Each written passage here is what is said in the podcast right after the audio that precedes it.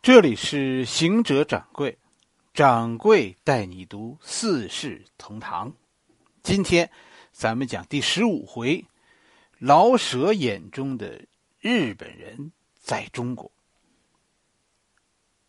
对于齐瑞轩，瑞轩对吧？老舍的《四世同堂》啊，其实给了很多的笔墨，而且很多写的都特别精彩。就这个人写的活灵活现。入木三分，是吧？书里写的特别清楚的，掌柜就不说了，是吧？大家去看吧。老舍写了一段呢，几乎就是最后一刻那样的那样的悲哀，是吧？只是只是这个瑞轩呐，比那个都德故事中的人物更悲催。他不能走，他无处可去，所以呃，他连故事中那样怒吼的机会都没有。我想说的，其实是对齐瑞轩的更多思考。很多人评论过齐瑞轩这个人，掌柜觉得老舍的本意是什么呢？老舍的本意啊，其实是说中国人的困惑。老一代没有困惑，你看更小一点的，比齐瑞轩更小一点的也没有。哎，你看瑞全，他们他们也困惑不多。是吧？老舍认为，敢作敢为是新北京人的一种可贵品质，但是所有的困惑最终都集中在了不大不小的齐瑞轩身上。哎，你有他有新思想，而且英文特别好，是吧？但是他被旧旧的思想困住了，心地高贵，完全没有齐瑞峰那样的世俗，所以他不肯随波逐流。可是他心底其实也没有确定的方向。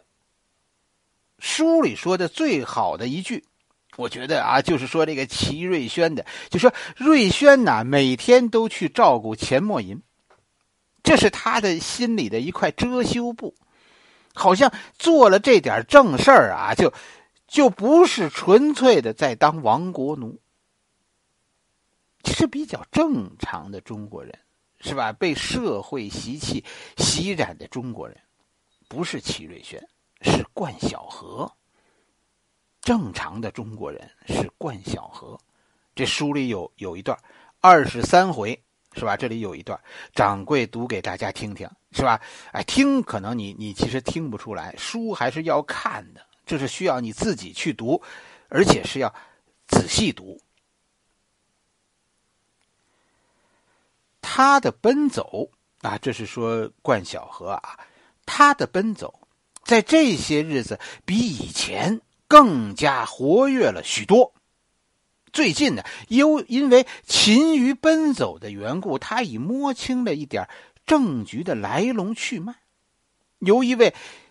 比他高明着许多的小政客口中，他听说在最初啊，日本军阀愿意把华北的一切权力都拿在自己的手中，所以他们保留着那个已经破碎不全的华北政务委员会，同时为维持北平一城的治安，他们从棺材里扒出来几个老汉奸，组织起维持会。其实维持会只是个不甚体面的古董铺，并没有任何的实权。那真正替敌人打扫街道、维持秩序的，哎，却是市政府。在市政府中，天津帮占了最大的势力。现在山东、河北、河南、山西敌军都有迅速的进展进展。敌军既不能用刺刀随着每个中国人的背后，啊，就势必由日本政客和中国汉奸合组起来，代替政务委员会的什么东西，好挂起个五色旗来统治统治整个华北，好叫汉奸们替皇军使用军用票、搜刮物资和发号施令。这个机构很难铲除。因为日本军人根本就讨厌政治，根本不愿意叫类似的政治的东西拘束住自己的肆意烧杀。他们在找到完全可以听他们的话，同时又能敷衍中国老百姓的汉奸以前，绝不肯轻易摆出个政府来。在天津，在敌人占据了各学校之后。他们本无意烧掉各图书馆的书籍，啊，不是他们爱惜，而是以为书籍有也多少可以换几个钱。可是，及至他们驻驻天津的领事劝告他们把书籍运回国去，他们马上就给图书馆们举行了火葬。他们讨厌外交官的多口。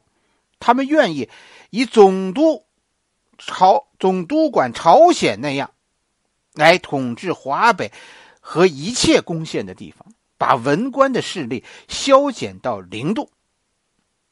可是军队的活动不能只仗着几个命令，军队需要粮草、服装、运输工具和怎样以最少的士兵取得最大的胜利。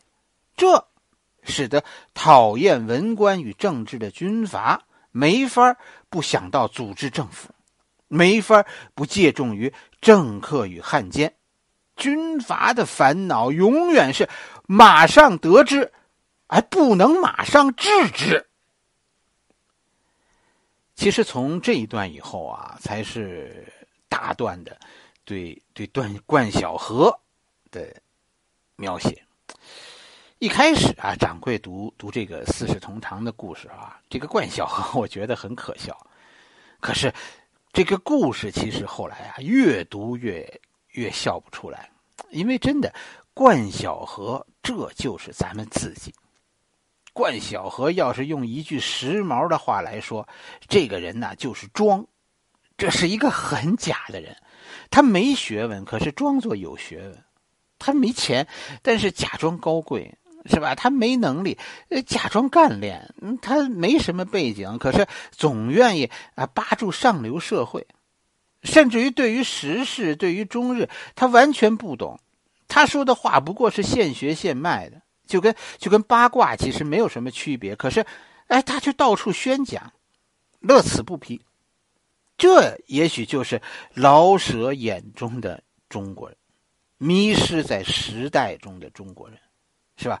他们如果心中还有困惑，哎，他们就会是齐瑞轩；如果连困惑我们都懒得放在心上，做一个完全没心没肺的中国人，那就成了冠晓荷了。我们都一样，是一条没有方向的船，不知道要要去哪儿，完全是随波逐流。有家，我们还有个锚地。是吧？没有了家，我们就成了顺水漂流的一叶孤舟。每个人都不准知道自己是什么，要去哪儿，要什么，就那么飘着。其实，掌柜觉得特别有趣的是老舍眼中的抗战，大家注意到了吗？这一段你要仔细读，这大体上就是当时啊中国人以自己的眼光理解的日本。中国很难融入世界。或者说很费劲，原因是什么？原因是我们我们太自我，我们总用自己去套用别人，我们自己觉得好就总愿意施加给别人，因为我们认为别人一定也以为好。你看，不说别人，就说掌柜自己。掌柜的店铺啊，叫宝贝多，宝贝多医学精品是吧？那是一家化妆品店，咱们群里已经有好多朋友光顾过了。是吧？但我觉得还不够多啊！啊，我的店呢有个宝贝多三原则，第一呢叫反求诸己，是吧？这是我们的解决问题之道。怎么解决问题？反求诸己。第二叫己所不欲，勿施于人，这是我们的是非标准，是吧？这个世界很混乱，谁是谁非，常常。呃，也说不清，在遇到是非的时候，我们怎么断定谁是谁非呢？这个标准就是己所不欲，勿施于人。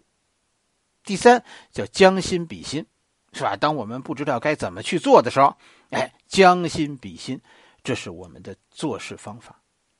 这是儒家的三位圣人，孔子，是吧？还有孟子，还有朱子，三个人说的。这真的就是掌柜的理想，我人生中的约束，是吧？但是，你看反求诸己，这个太自我，是吧？我好了，我想通了，管你呢，是吧？这就叫反求诸己，是吧？己所不欲，勿施于人，呃也是一样吧？多自我，是吧？将心比心，这不还是自我吗？你再听听掌柜平时说的最多的一句话，是吧？做最好的自己。我们其实啊，有时候没有意识到，我们看世界的角度有问题。我们总在这个这个我中走不出来。掌柜的总是试图跳出来，是吧？很努力的往外跳了，甚至于很刻意的去寻找各种不同的观点。但是其实到头来，我也必须得承认收效不大。我总觉得我们是被框住的，我们总是把一些别的东西塞进我们自己的框框里，是吧？你看老舍，其实其实老舍也是中国人，他写的日本这一段，其实那是中国。这就是一个典型的中国思维，一定要把日本套进中国的框框。于是我们就看懂了，实际上可能不是那么回事是吧？哎，这就是中国人写的历史，总是千篇一律，似乎似乎是又似乎不是。我说了那么多的家，但是其实你有没有明白，家对于？我们每个人的影响其实无时不在，家成就了我们心中无比强大的我。我们为人最大的障碍不是不关心别人，是我们一定要把别人放进我这个框框里，是吧？我们做事不是一意孤行，是我们一定要把别的事情放在我的经验中。我们对历史，我们对宗教，我们对世界的认知，在外人看来格格不入，不是我们各色，是我们一定要把世界放进我的框框里，然后才能理解汉化，是吧？这两个字，这是我们思维方式的最强大的地方。我就是自我，这个我就是自私吗？当然是。但是自我和自私是有区别的，自我是自私的贵族版，是一种旁若无人、趾高气昂的自私，是一种不惧万夫所指的高傲，是一种胜似闲庭信步的优雅。作为一种文化，这是我们区别于这个世界的地方。你和这个世界不同，不是你说的什么语言，不是你读没读过莎士比亚，也不是你的肤色，甚至不是你的基因。我们和这个世界的不同，是我们的文化、我们的视角、我们不肯改变的思维方式。如果大家有有西方人的朋友，是吧？有外国朋友，或者有有中国，在外国生活了很多年的朋友，我跟你说，一个西方人。你去体会，一个西方人要想活得舒服，一定心中要知道自己的渺小，不然你不无法融入那个社会。一个中国人，你要想活得自在，必须自以为自己伟大，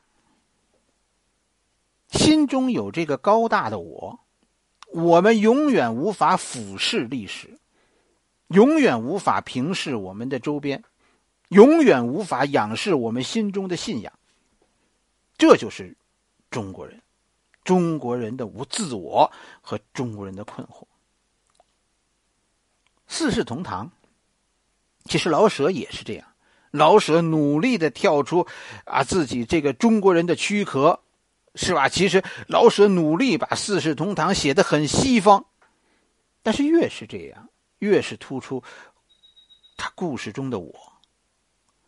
如果如果放下这本书，当你读完这本书的时候，你能想起故事中的这些人，你能思考他们心中都有一个什么样的自我，你能回味老舍心中有个什么样的自我，你大体上就会开始思考自己